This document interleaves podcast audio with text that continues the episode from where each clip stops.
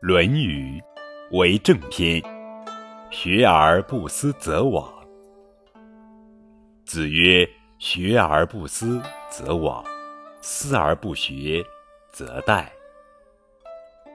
孔子说：“勤求学问，但不用心思考，就会迷惑；只是挖空心思去想，却不认真读书，那还是疑难丛生，学不到知识的。”关于“学而不思则罔”，还有一个好听的故事：沈括看桃花。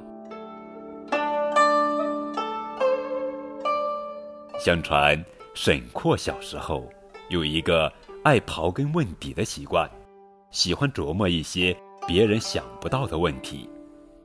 四月的一天，沈括正在自己家的庭院里背白居易的。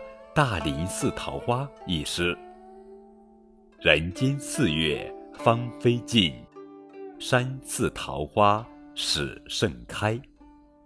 突然一阵风吹来，将院中树上的桃花吹落在地。他想，为什么山下的桃花四月已经凋谢了，而山上的寺庙里的桃花才刚刚开放呢？白居易。怎么可能连这点常识都不知道？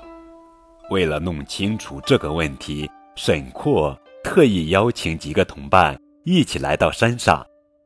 果然，满山的桃花正在怒放，这可把小沈括难住了。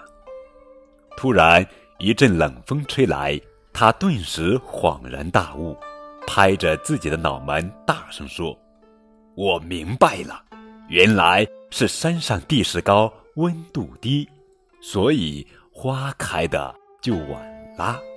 这是由气候条件决定的。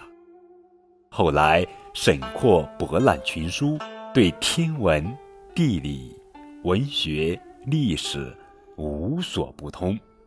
晚年的时候，写下了《梦溪笔谈》这本巨著，书中记载了当时气象科技发展的。